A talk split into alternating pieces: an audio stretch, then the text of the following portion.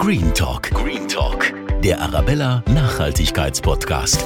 Servus, ihr Lieben. Schön, dass ihr wieder dabei seid bei einer neuen Folge Green Talk. Heute geht es um nachhaltige Dirndl und Lederhosen.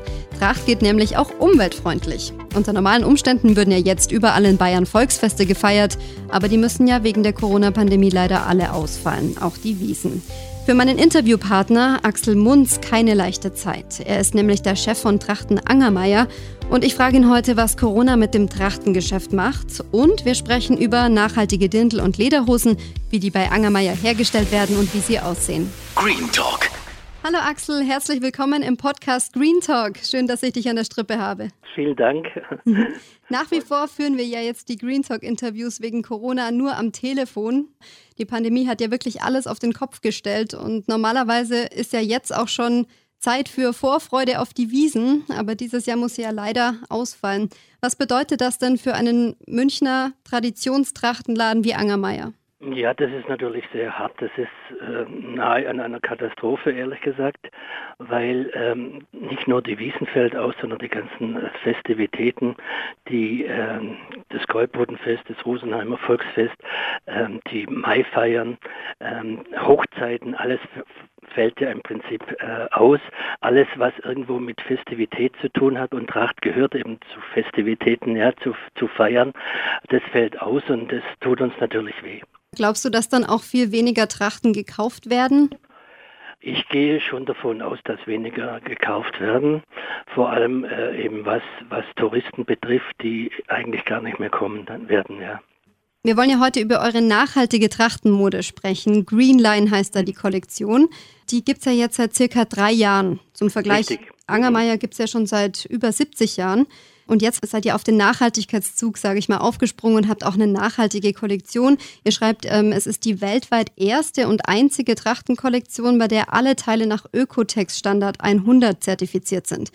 Warum wolltet ihr denn eine nachhaltige Kollektion erschaffen? Ja, das war schon immer mein Steckenpferd eigentlich, weil ich äh, sehr, ähm, sage mal, nachhaltig orientiert bin. Ähm, Angermeier überhaupt, also wir unterstützen ja alle möglichen Initiativen. Wir haben ja auch einen eigenen Bienenstock und ähm, das ist also wirklich ein Steckenpferd von uns.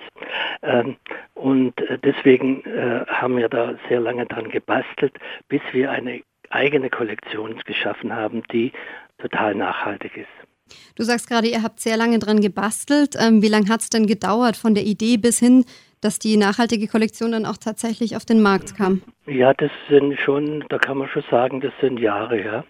Ähm, ich meine, zuerst denkt man, das wäre schön, wenn man das hätte.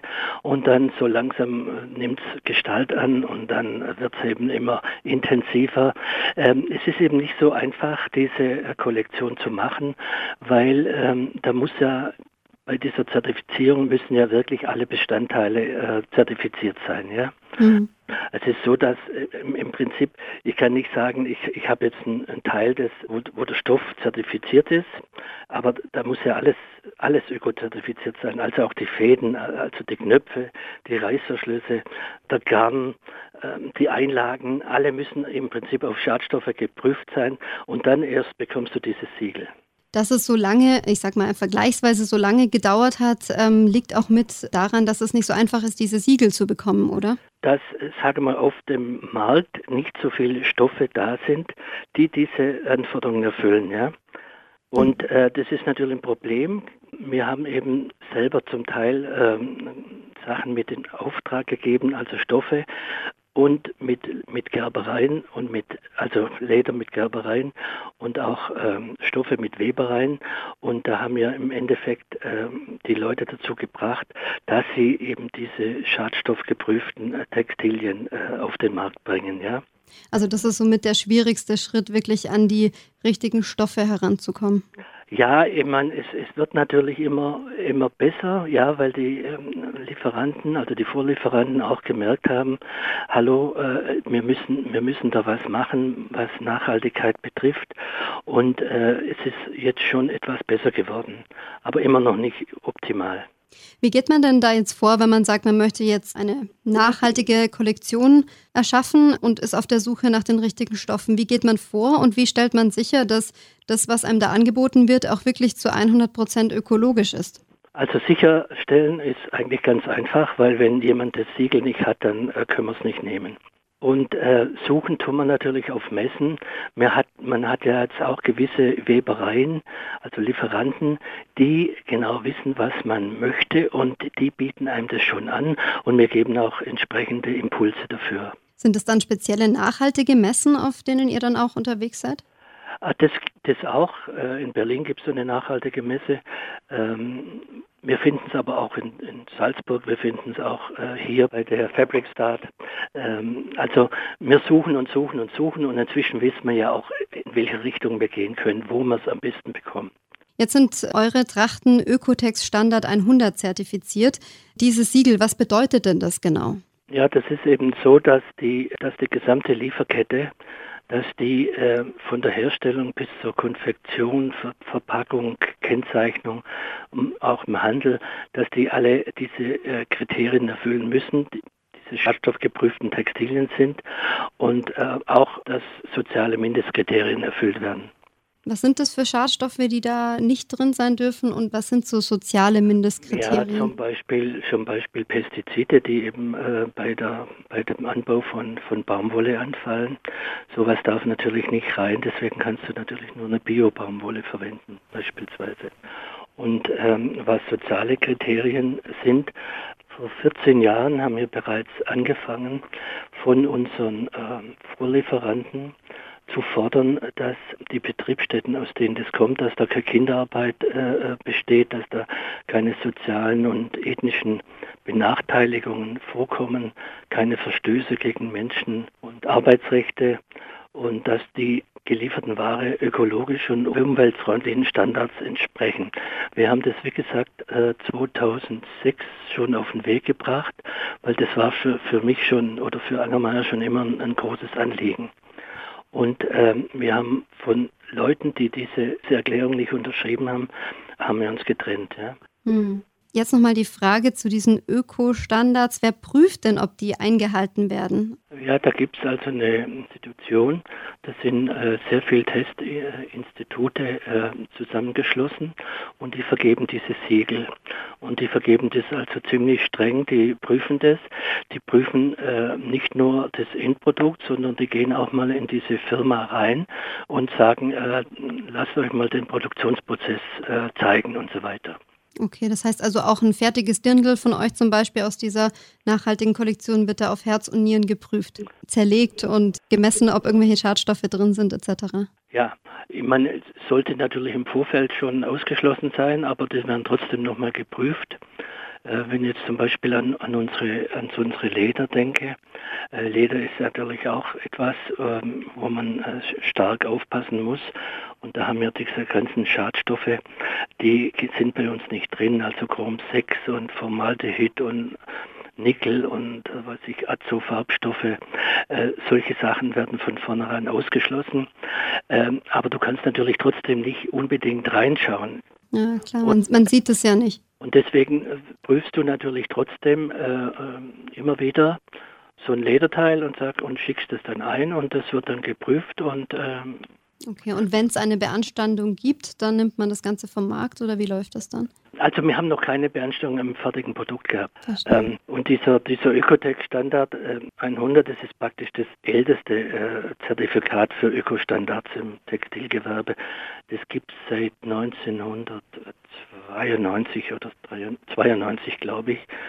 Das sind von, von, sowohl von deutschen als auch von österreichischen Instituten wird das gemacht. Wo habt ihr denn jetzt eure Stoffe für die Green Line her? Die Stoffe, die kommen hauptsächlich aus Österreich, mhm. äh, weil die sind schon sehr weit. Da gibt es eben auch äh, mehr Webereien als in Deutschland.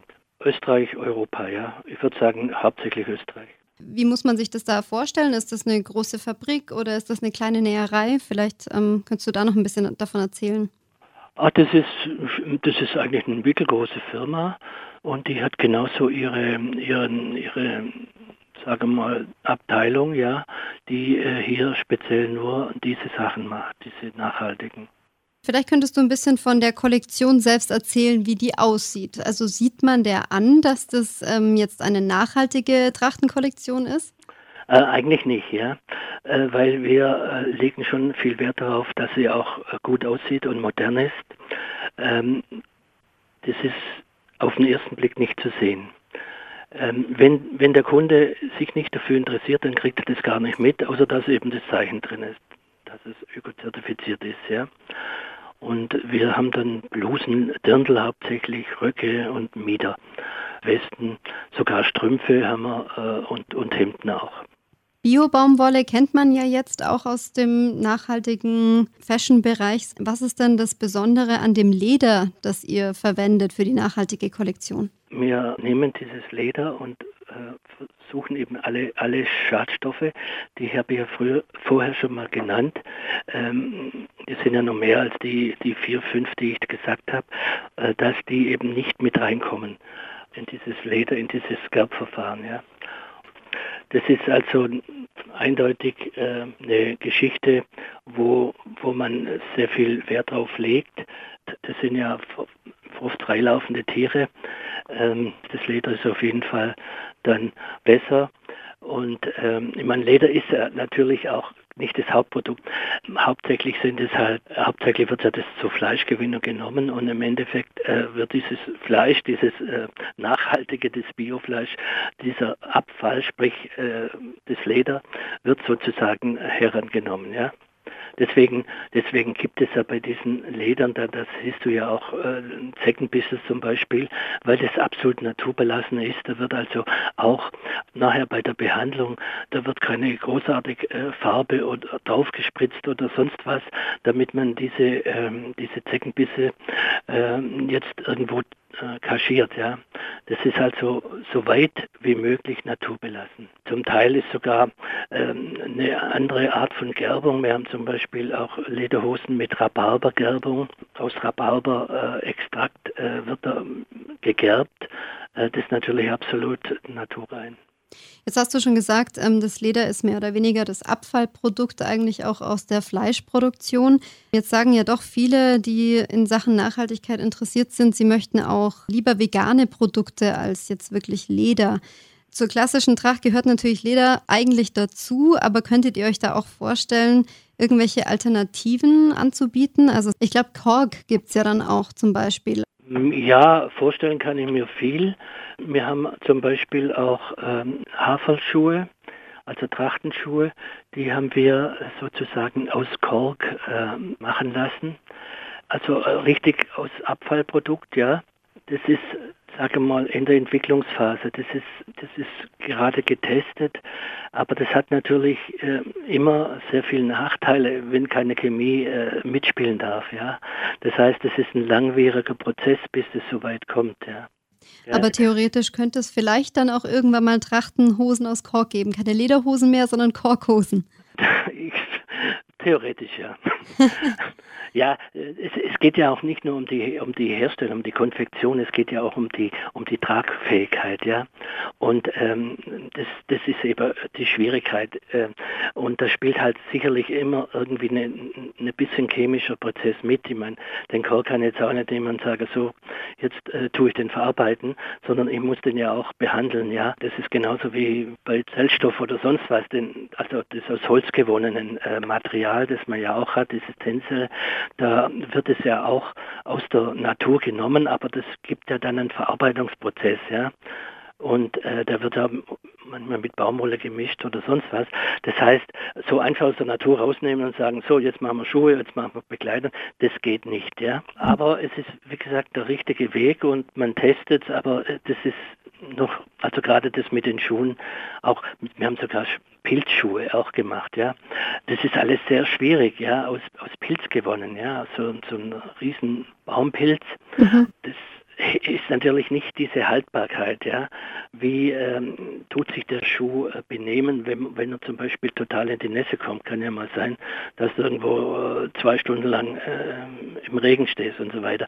Das sind halt Sachen und das war alles ohne, ohne jegliche Art von Chemie ist es sehr schwierig. Ja? Mm, Aber wie gesagt, es ist einfach auf dem richtigen Wege und ähm, da arbeitet man laufend dran. Wie viel kosten denn die nachhaltigen Trachten bei Angermeier jetzt im Vergleich zu den herkömmlichen Trachten?